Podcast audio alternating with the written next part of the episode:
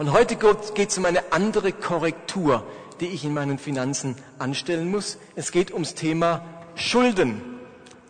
Schulden haben oder Schulden machen. Und wir haben das Predigtthema genannt, das kann ich mir nicht leisten, Schulden zu haben. Jetzt werden einige von euch sagen, nun ja, den Gottesdienst hätte ich mir jetzt wirklich sparen können. Ich habe ja überhaupt keine Schulden. Nun, wir glauben, dass Schulden haben, Schulden machen ein absolut aktuelles und brisantes Thema ist. Vielleicht hast du gerade keine Schulden, aber dann sollte dieser Gottesdienst dir helfen, dass du in Zukunft auch keine machen wirst. Dass du dir sagst, nee, ich mache keine Schulden, komme was da wolle. Ein Drittel der Schweizer jungen Erwachsenen zwischen 18 und 24 Jahren sind verschuldet. Ein Drittel zwischen 18 und 24. Eine zunehmende Anzahl Menschen ist zu einem vernünftigen Umgang mit Geld nicht fähig. Wünsche können nicht unbefriedigt bleiben, Bedürfnisse müssen sofort erfüllt werden und Kleinkredite machen alles sofort möglich. Ich habe mal so ein paar Werbebanner zusammengestellt. Vielleicht kannst du mal zeigen, Philipp. Da heißt es zum Beispiel, schnell Ihre Wünsche erfüllen. Ihr werdet sehen, wie das Wort schnell oder sofort andauernd vorkommt. Schnell Ihre Wünsche erfüllen. Nicht, lass dir Zeit oder spare auf deine Wünsche hin, sondern schnell Wünsche erfüllen. Oder was immer Ihnen fehlt, Sie haben bei uns Kredit. Was immer dir fehlt, du kannst haben, was du willst. Für jede Sache gibt's bei uns Kredit. Oder Traumurlaub, sofort Kredit für spontane. Also die heutige Spontanität der Gesellschaft, ich, ich sehe was, ich will es jetzt, jetzt muss ich's haben, das ist machbar. Früher hat man auf Dinge gespart, es gab, weißt du, ob es in der Schweiz gab, es gab es zumindest in den USA, es gab es in England, dass man äh, in einen Laden ging und gesagt hat, ich möchte diese Waschmaschine, stellen Sie sie mir bitte in Ihr Lager, ich komme jede Woche und zahle 100 Dollar. Und wenn es dann fertig war, dann habe ich die Waschmaschine mitgenommen. Das heißt, in dem Moment, wo mir die Waschmaschine gehört, habe ich eine neue Waschmaschine bekommen. Heutzutage ist es so, ich habe was jetzt und wenn es mir gehört, wenn das Auto, das ich zum Beispiel auf Raten oder die Waschmaschine, die ich auf Raten kaufe, wenn ich das endlich besitze nach 48 Monaten, sind viele Dinge, die wir auf Raten gekauft haben, wissen wir schon gar nicht mehr, wo sie sind. Weil sie irgendwo im Keller schon wieder verstauben oder irgendwie das Auto, das ich nach so und so vielen Jahren endlich besitze, wenn ich es dann endlich besitze, wenn es meins ist, ist es nur noch ein Bruchteil des Geldes wert, das ich bezahlt habe. Und früher hatte man wenigstens, wenn man es hatte, war es auch noch neu. Wenn ich es wenn wenn besessen habe, war es neu. Heute sind die Dinge, wenn ich sie per Raten kaufe, gar nicht mehr neu. Und jetzt seht ihr mal noch auf der letzten Grafik eine Statistik von Deutschland. Die Verschuldung in Deutschland. Ihr seht wieder Baden-Württemberg und Bayern, die beiden besten Bundesländer, egal bei was. Die geringste Verschuldung, dann kommt gering bis mittel in der Mitte und dann oben mittel bis hoch und in Berlin ist die Verschuldung pro Kopf am allerhöchsten. Berlin ist eine ganz verrückte Stadt, muss man schon sagen. Ich habe jetzt vor kurzem einen Polizisten kennengelernt, der meinte, in Berlin muss man schon ein Kapitalverbrechen begehen, um überhaupt noch ins Gefängnis zu kommen. Die haben überhaupt keinen Platz mehr, keine Zeit mehr, keine Möglichkeiten mehr. Man wird in Berlin gar nicht mehr eingesperrt, wenn man nicht gerade jemanden umbringt oder so. Es ist einfach diese krasse Stadt. Und ihr seht, nirgends ist die Welt, ist Deutschland so verschuldet wie in Berlin. Und wir haben so ein echt, echt, echtes Nord-Süd-Gefälle, was die Verschuldung in Deutschland anbetrifft. Ich weiß nicht, wie es ist in der Schweiz aber in Deutschland ist das so. Die Nähe zur Schweiz wirkt sich positiv aus, meine Dominik. Da könnte was dran sein. Das die habe ich noch nie gehört, die Theorie. Was sagen denn dann die Holländer oder die Polen? Grundsätzlich gelten Single-Haushalte, Haushalte mit äh, jungen Einkommensbeziehern bis 24 Jahren und Haushalte der unteren Einkommensgruppen als besonders gefährdet, sich zu verschulden. Etwa jeder dritte überschuldete Haushalt ist von Arbeitslosigkeit betroffen. Neben Scheidung und Arbeitslosigkeit gelten mangelnde finanzielle Allgemeinbildung, Unerfahrenheit und Informationslücken in Geldangelegenheiten als Hauptgründe für Überschuldung. Inzwischen gibt es wöchentliche Fernsehshows, die das Thema Überschuldung öffentlich machen und in denen Menschen Hilfe angeboten wird. Zum Beispiel Raus aus den Schulden mit Peter Zwegert. Das Ganze ist so populär schon, dass es jetzt schon Comedy-Shows gibt, die Peter Zwegert äh, parodieren. Also das ist ein Thema. Jede Woche in mindestens einem Kanal gibt es irgendeine Fernsehshow, wo Leuten geholfen wird, aus den Schulden rauszukommen. Schulden zu haben, das ist schon seit Menschengedenken immer ein Thema gewesen. Und wenn ich heute von Schulden rede, dann rede ich vor allem von Konsumschulden, von Privatdarlehen. Es geht um Schulden, die ich für Dinge mache, deren Wert im Laufe der Zeit und durch ihre Benutzung sinkt. Okay? Wenn ich also einen Kredit aufnehme, um ein neues Auto zu kaufen, dann zahle ich für einige Jahre monatliche Raten ab. In dieser Zeit wird aber das Auto immer weniger wert. Und wenn mir das Auto dann, wie vorhin gesagt, nach einigen Jahren endlich gehört, gehört mir ein gebrauchtes Auto, das weit weniger wert ist, als es zum Zeitpunkt war, an dem ich es gekauft habe. Wenn ich mit einem Kredit Konsumgüter einkaufe, dann sind das meistens Dinge, die eben längst verschwunden sind, bevor ich sie abbezahlt habe. Vielleicht habe ich einen Kredit aufgenommen, um mir Kleider zu kaufen, die inzwischen schon im Altkleidersack liegen. Oder ich habe mir irgendetwas gekauft, ein Elektronikgerät, das inzwischen veraltet ist und schon gar nicht mehr gebraucht wird. Also, der Urlaub, den ich per Kredit bezahlt habe, der ist eben dann schon vorbei. Die Feier mit dem üppigen kalten Buffet ist längst verdaut. Die Schuhe sind längst abgetragen. Das Konzert ist schon lange verklungen. Ich zahle also etwas ab, das es schon lange nicht mehr gibt. Steht ihr? Es gibt aber auch Kredite, die weit weniger problematisch sind, sogenannte Hypothekarkredite, also Kredit für ein Haus oder für ein Grundstück. Da besteht als Gegenwert eine Immobilie oder ein Stück Land. Diese Dinge verlieren wesentlich langsamer an Wert oder steigen sogar an. Und falls ich den Kredit nicht mehr bezahlen kann, dann kann ich mein Haus oder mein Grundstück verkaufen und meine Schuld bezahlen. Aber natürlich gilt auch hier, dass das nicht immer so reibungslos läuft.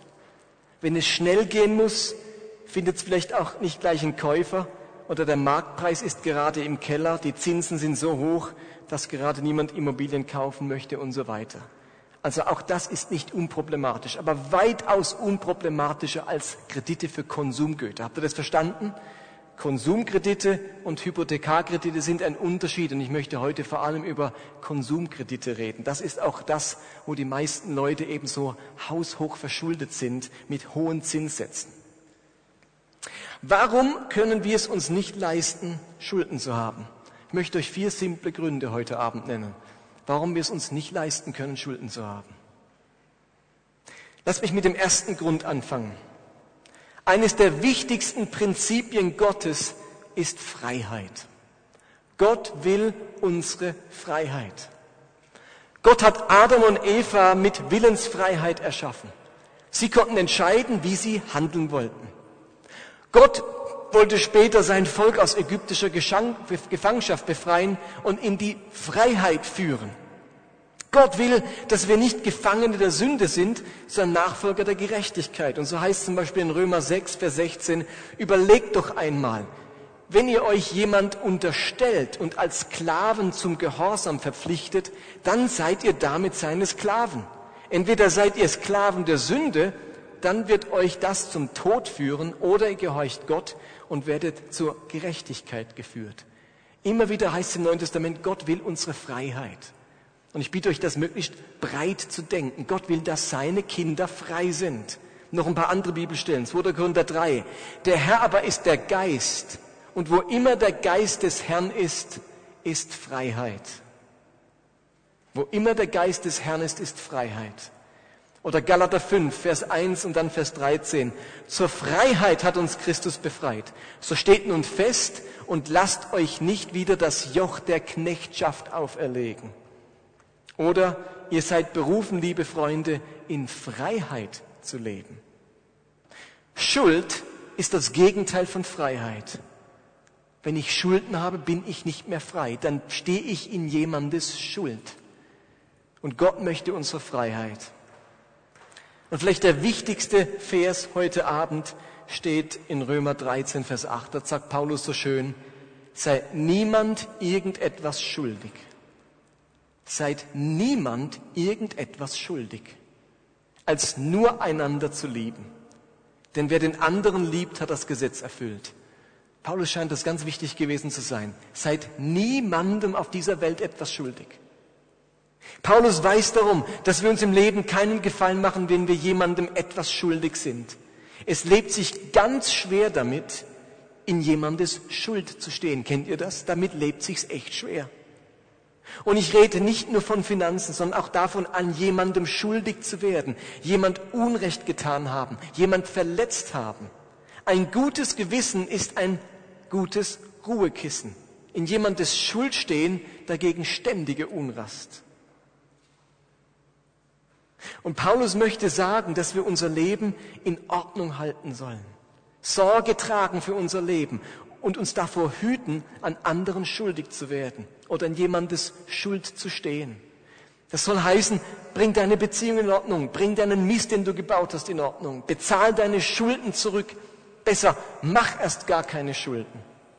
Und Gott weiß ganz genau, welchen Frieden und welche Unabhängigkeit es mit sich bringt, wenn ich niemand etwas schuldig bin. Versteht ihr? Es geht Paulus nicht um ein misstrauisches, distanziertes Verhältnis zu jedermann. Ja, niemand was schuldig sein. Ich lasse die Finger von allem. Ich ziehe mich zurück. Am besten schließe ich mich ein. Ich will ja niemandem etwas schuldig sein. Darum geht's ihm nicht. Am besten sich zu Hause einschließen. Darum geht's nicht. Denn eine Schuld werden wir nie los.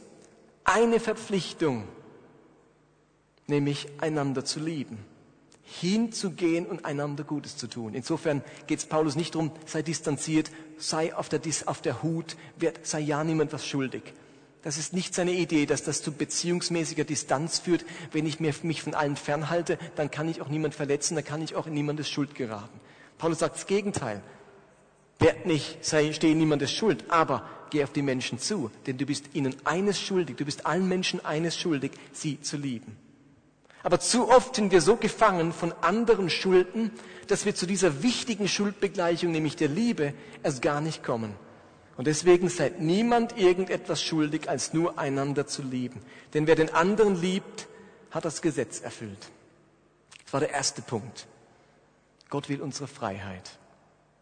Warum können wir es uns noch nicht leisten, Schulden zu machen? Zweitens, weil Schulden mich versklaven in den alttestamentlichen Sprüchen steht, in Sprüche 22, Vers 7, der Reiche hat die Armen in seiner Gewalt.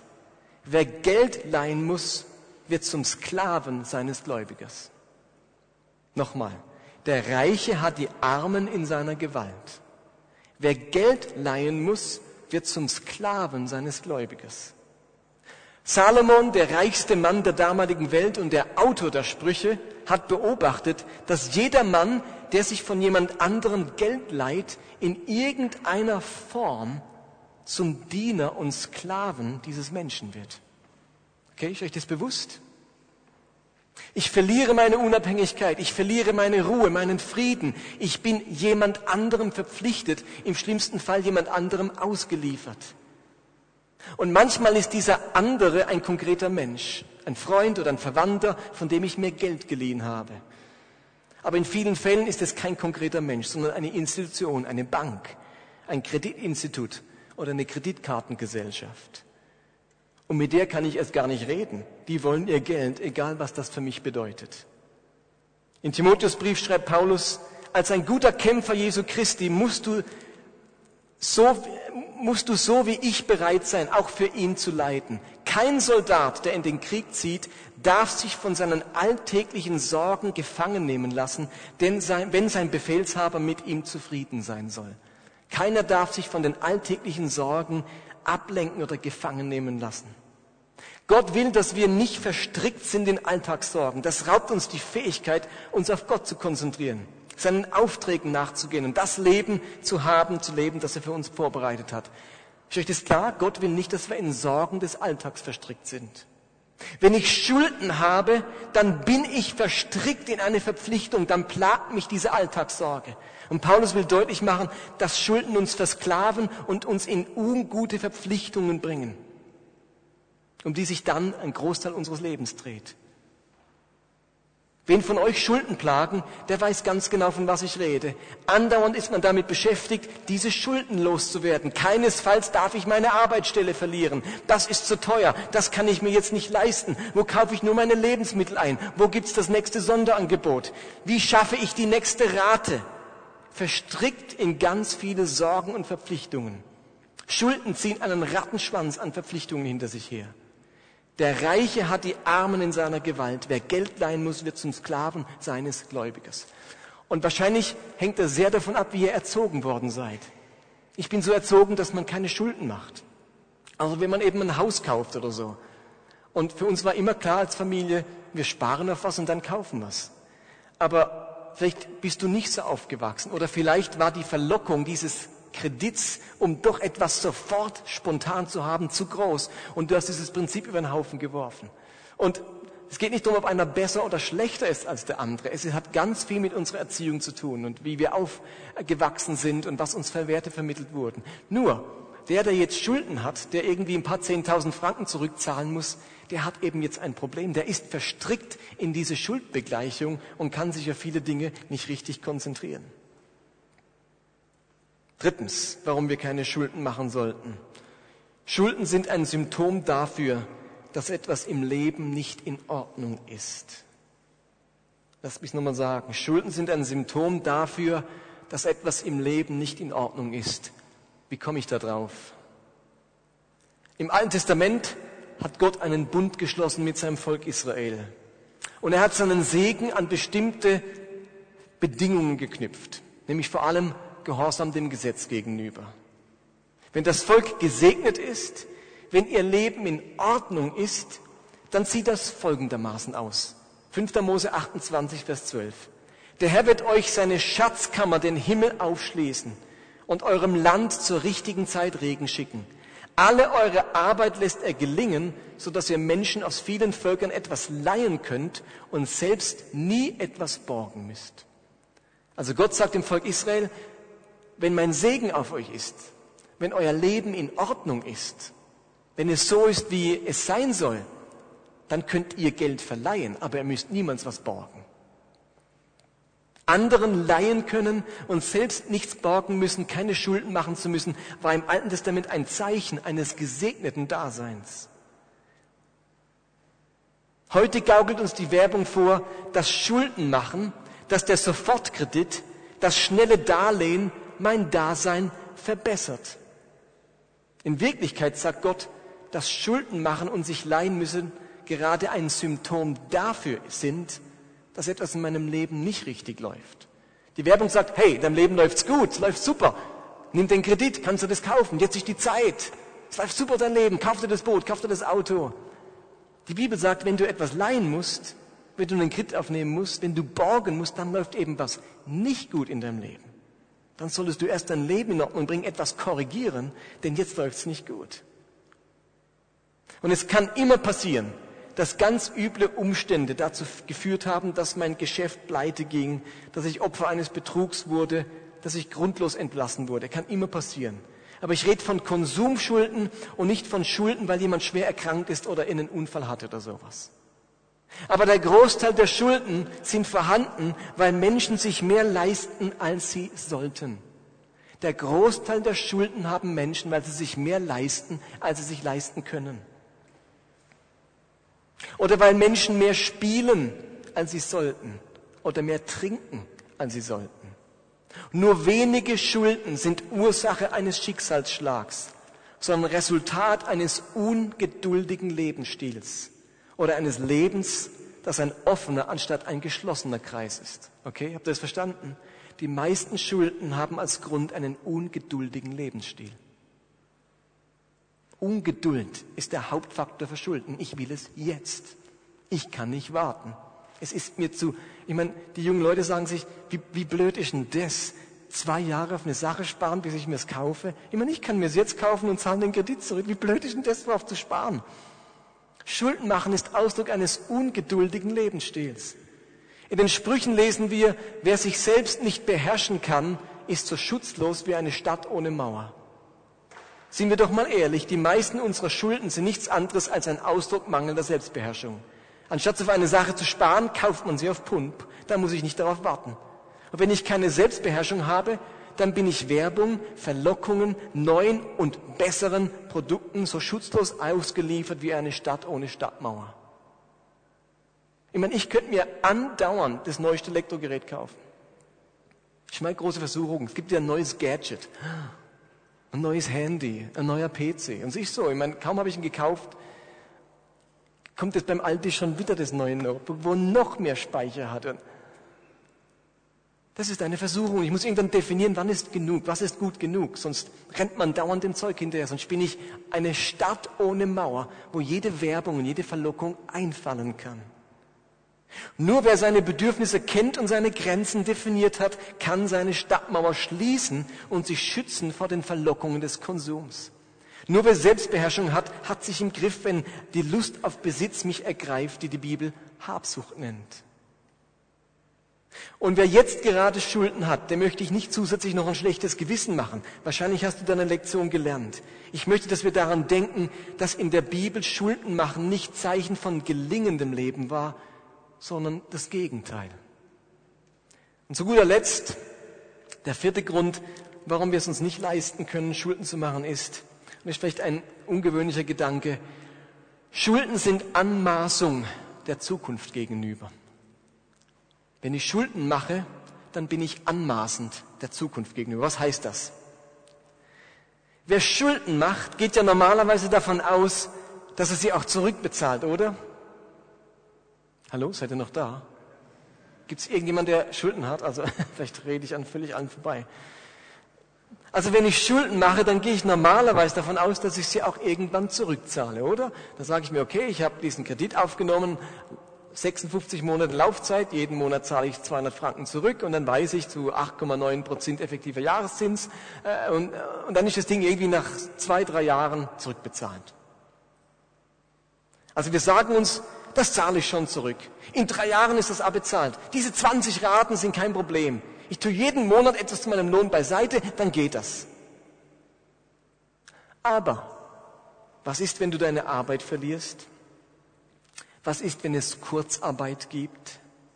Was ist, wenn eine andere, wichtigere finanzielle Verpflichtung dazwischenkommt? Du fliegst beim Inlinen auf die Schnauze und du schlägst dir einen Zahn aus und jetzt musst du zum Zahnarzt und jetzt kommt diese Zahnarztrechnung von 3000 Franken.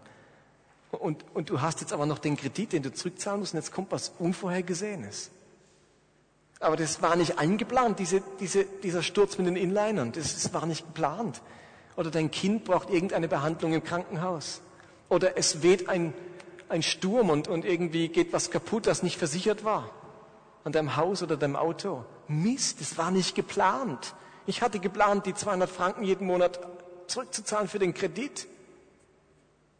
Du kennst die Zukunft nicht. Und Schulden machen bedeutet, so zu handeln, als wüsste man, wie die Zukunft sein wird. Gott nennt das Anmaßung, versteht ihr? Steht ihr den Gedanken? Hallo? Also Schulden machen bedeutet, so zu handeln, als wüsste ich, wie die Zukunft sein wird. Gott nennt das Anmaßung. Im Jakobusbrief steht Folgendes. Jakobus 4,13. Manche von euch kündigen an. Heute oder morgen wollen wir hier und dorthin reisen. Wir wollen dort ein Jahr bleiben, gute Geschäfte machen und viel Geld verdienen. Dabei wisst ihr nicht einmal, was morgen geschieht. Was ist denn schon euer Leben? Nichts als ein leiser Hauch, der, kaum ist er da, auch schon wieder verschwindet. Jetzt denkt ihr, Mann, ist die Bibel pessimistisch. Hat Gott nicht verheißen, auf uns aufzupassen? Es wäre weitaus vernünftiger und biblischer, eine Zeit lang etwas zurückzulegen und wenn das Geld zusammen ist, sich die Sache zu kaufen, anstatt sie sofort zu kaufen mit dem Gedanken, dass ich das in der nächsten Zeit problemlos zurückzahlen kann. Niemand kennt die Zukunft und deshalb ist Schuldenmachen immer ein großes Risiko. Und eben manch einer wird sagen, aber ich darf doch vertrauen, dass Gott mir eine positive Zukunft schenkt und mich führt. Ihr Lieben, das darf ich bestimmt. Aber Gott ist nicht dazu da, meine Schulden zu bezahlen und mir all meine Wünsche zu finanzieren. Versteht ihr? Das ist nicht Gottes Job.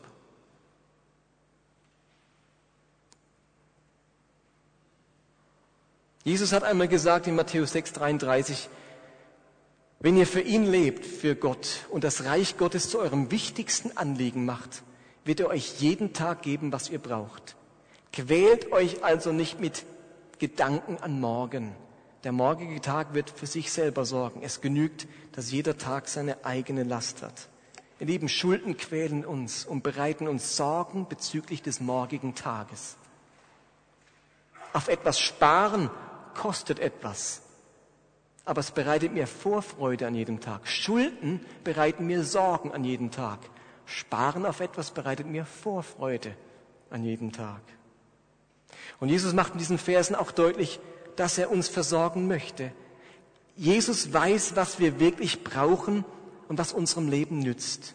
Schulden machen, um etwas zu kaufen, bevor ich es mir leisten kann, vereitelt immer wieder die Versorgung Gottes. Hallo?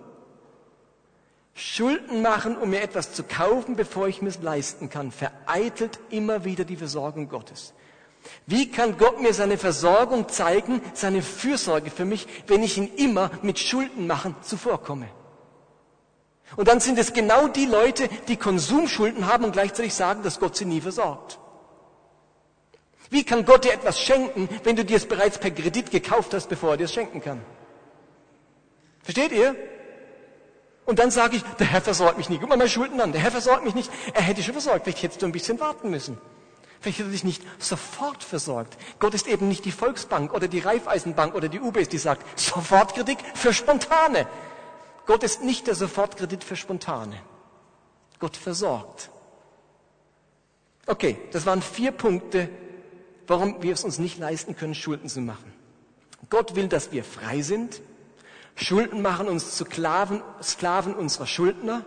Schulden können ein, das Symptom eines falschen Lebensstils sein und Schulden sind Anmaßung der Zukunft gegenüber und vermitteln, ver, vereiteln die Versorgung Gottes. Was machen wir jetzt damit? Also wenn du bisher keine Schulden hast, dann bleib dabei. Okay? Bleib dabei. Spar lieber auf etwas, anstatt Schulden zurückzuzahlen. Bleibe finanziell frei. Bleib abhängig von der Versorgung Gottes. Bleib gerüstet für eine Zukunft, die nicht immer rosig ist, okay? Zukunft ist nicht immer rosig. Schätze deine Selbstbeherrschung, sie ist ein kostbares Gut und schützt dein Leben vor vielem Bösen. Wenn du momentan Schulden hast, dann mach keine neuen Schulden, okay? Dann nimm Hilfe in Anspruch durch eine Budgetberatung, oder jemand Erfahrenes aus deinem Umfeld und mache einen Plan, wie du Schritt für Schritt zu neuer finanzieller Freiheit gelangen kannst. Auf was könnte ich verzichten? Wo könnte ich mich einschränken? Wo kann ich etwas einsparen? Wie kann ich Finanzen frei werden lassen, um möglichst schnell meine Schulden loszuwerden? Und wenn deine Schulden nicht gerade eines, ein Riesenversehen waren, dann hat deine Stadtmauer wahrscheinlich eine offene Stelle und dein Leben ist kein geschlossener Kreis. Und alleine bist du in der Gefahr, wieder überwältigt zu werden. Darum möchte ich dir raten, unbedingt Hilfe zu suchen. Entwickle einen Plan, wie du deine Schulden zurückzahlen kannst, um wieder in finanzieller Freiheit zu leben. Ihr Lieben, für niemand ist es wichtiger, den Gedanken aus der ersten Predigt zu beherzigen. Du musst deine Ausgaben kennen. Du musst erkunden, wohin ist dein Geld verschwunden, wenn du Schulden hast. Dann ist dieser Gedanke besonders wichtig. Gut, ich bin am Ende und doch nicht ganz am Ende. Denn um euch ein ganz praktisches Beispiel, Urs, du kannst kommen, davon zu geben, um ein Beispiel davon zu geben, wie man positiv und gesund mit Schulden umgehen kann, habe ich den Urs von der Vineyard Liestal eingeladen. Er soll uns erzählen, was in seinem Leben passiert ist im Punkto Schulden und wie er im Moment damit umgeht. Okay? Das ist der Urs von der Wiener Liestal. Hallo Urs, du kriegst von mir ein Mikrofon. Könnt ihr das mal anmachen? Gut. Hochdeutsch wäre nett, wenn das geht. Ja, ich weiß nicht, ob man Liestal, das ist schon so weit von der Grenze weg, ob man da Hochdeutsch spricht, aber ich denke, du schaffst das bestimmt. Ich, ich versuche es. Ein kurzes Zeugnis vom Urs zum Thema Schulden. Gut, Schulden, ein, ein Thema, das mir sehr, sehr bekannt ist. Ich habe vor gut 20 Jahren äh, haben wir unerwartet ein Kind bekommen. Ich habe dann das erste Mal geheiratet und wir hatten kein Geld für einen Haushalt, wir hatten einfach, einfach nichts. Und ähm, wir haben dann Geld aufgenommen, hatten kein Geld, um diesen Kredit zurückzuzahlen, hatten kein Geld mehr zum Steuern zu bezahlen und ein unguter Kreislauf hat begonnen. Und jedes Jahr wurde es um ein paar tausend Franken schlimmer. Ich habe aber trotzdem ein Auto benötigt, habe mir ein Auto gekauft, habe ein Motorrad gekauft, alles mit Geld, das nicht mir gehört hat, das ich nicht hätte sparen können. Die Bedürfnisse waren einfach stärker, hatte ich das Gefühl. Und mit knapp 40 stand ich vor einem Schuldenhaufen, 150.000 Franken. Ähm, keine Chance mehr, das irgendwie zurückzuzahlen. Eine Riesenlast. Ich war nicht nur gefangen bezüglich den Gläubigen, ich war gefangen mit den Betreibungsämtern, ich war gefangen, ich war einfach völlig angebunden. Und äh, zu Beginn dieser Schuldensituation wurde ich sehr kreativ. Ich habe versucht, die, die, die Lücken in den gesetzlichen Regelungen so gut wie es ging zu nutzen, damit ich mir doch noch etwas leisten konnte. Aber das hat die ganze Situation nur verschlimmert. Eben vor äh, knapp drei Jahren eine Verschuldung von 150.000 Franken. Ich war am Ende. Ich hatte äh, kein Geld mehr. Ich bin in ein Burnout hineingerast. Ich habe den Job verloren. Ich äh, musste Haus, das Haus verkaufen. Die, die Familie brach auseinander. Ein kompletter Zerbruch. Und ich hatte, ich stand einfach vor dem Nichts und vor dem Aus. Ich hatte das Glück, dass ich damals in einer Gemeinde wohnte, also eine politische Gemeinde, wo ich einen äh, Sozialarbeiter kennengelernt habe auf der Gemeinde, der Christ war und der mir etwas darüber erzählt hat, wie ich mit diesen Schulden umgehen könnte, mit Zurückzahlen. Ähm, das war für mich aber ein viel zu großer Schritt, weil ich hätte jeden Monat 4.000, vielleicht 5.000 Franken zurückzahlen müssen und das war für mich unmöglich, so etwas zu machen. Ich äh, ging nach Aarau in ein Seminar von Earl Pitts und er hat mir dann etwas darüber erzählt, wie man mit Geld umgehen kann aus christlicher Sicht. Und ähm, das hat mich sehr berührt. Und ich habe das dann diesem Sozialarbeiter mitgeteilt. Und er hat mir einfach Mut gemacht, diesen Weg zu gehen, auch wenn er aus meinen menschlichen Augen heraus unmöglich schien. Die Bedürfnisse waren da. Ich äh, habe hart gearbeitet und kompensiert, eben mit Technik, mit Autos, Motorrädern und so weiter. Und er hat mich wirklich ermutigt, daran zu bleiben und eine Sanierung ins Auge zu fassen. Und ich habe lang gezögert, ähm, das zu machen, weil ich geahnt habe, auf was es hin, hinausgehen würde. Mir wurde dann zu diesem Zeitpunkt auch klar, dass ich den Zehnten zahlen muss, obwohl ich eigentlich kein Geld mehr hatte, obwohl ich, die Schulden waren so groß. Es war wirklich nichts da, wo ich den Zehnten hätte zahlen können. Aber Gott hat mir das so stark aufs Herz gelegt, den Zehnten zu zahlen, dass ich begonnen habe das zu tun. Und dann ist das Unglaubliche passiert. Mit dem Beginn des, äh, des Zehnten, den ich gezahlt habe, habe ich plötzlich einen Frieden in, ins Herz bekommen, diese Sanierung zu machen, die Gläubiger anzuschreiben, sie zu bitten, auf eine Sanierung einzugehen und mich dann zu verpflichten, eigentlich für, für die nächsten zwei, drei, vier Jahre, wie lange auch immer, diese Schulden zurückzuzahlen. Und äh, ich habe Hoffnung geschöpft, das wirklich zu machen, nicht nur zu sagen. Ich habe dann die Gläubiger angeschrieben und ich habe in, in mir gedacht, ja, keine Chance. Ich, mit diesem Einkommen, äh, mein ganzes Einkommen wäre fast für die Schuldensanierung äh, draufgegangen. Die werden sicher nicht einverstanden sein. Aber äh, ja, sie waren einverstanden. Gott hat mir auch aufs Herz gelegt, ähm, nicht eine Teilsanierung zu machen mit einem Schuldenerlass, sondern er hat mir aufs Herz gelegt, die Schulden zurückzuzahlen bis auf den letzten Franken, 150.000 Franken. Ja, heute bin ich hier. Zwei Jahre später, zweieinhalb Jahre später, von diesen 150.000 sind etwa noch 20, 25.000 Franken übrig. Der Rest ist zurückbezahlt. Ich habe fast mein ganzes Einkommen einfach in die Schuldensanierung investiert, den Zehnten immer gezahlt. Und ich kann euch auch nicht sagen, wie das genau gegangen ist. Wir hatten, wir hatten immer, es war immer genügend da. Wir konnten sogar Geld ausleihen. Das ist ja das Unglaubliche. Äh, der Bruder von meiner Frau hatte für eine Mietkaution hatte Geld benötigt und wir konnten ihm das geben. Und es, äh, dann hat ein Gläubiger mir einen Brief geschrieben und mitgeteilt, ja, diese, diese, diese Schuld ist zurückbezahlt und wir haben ein paar tausend Franken zu viel bezahlt und die haben wir zurückbekommen und wir hatten einfach Geld, um ihm zu helfen und das ging eigentlich die, die ganze Zeit immer wieder so. Wir hatten wirklich einfach mehr als genug. Und ich habe noch vielleicht ein, ein halbes Jahr, ein Jahr, vielleicht auch noch zwei Jahre, ich weiß nicht, was der Herr vorhat, vor mir, bis die Schulden ganz zurückgezahlt sind. Aber aus diesem Riesenberg, äh, unübersehbar, äh, eine enorme Last, ist eine kleine Erhebung geworden. Und ich bin ganz zuversichtlich, dass wir diesen Berg ganz bezahlen werden und dann, dann bin ich eben dann frei, frei Gottes Willen zu tun, auch mit dem Geld, das er uns zur Verfügung steht. Und ich freue mich extrem auf diesen Tag, nach den 20 Jahren oder dann, dann 25 Jahren, einfach diese Unfreiheit, was Finanzen betrifft, frei sein zu können und mit dem Geld das zu machen, wo Gott vermutlich schon immer gedacht hat, dass es dafür da ist. Ja.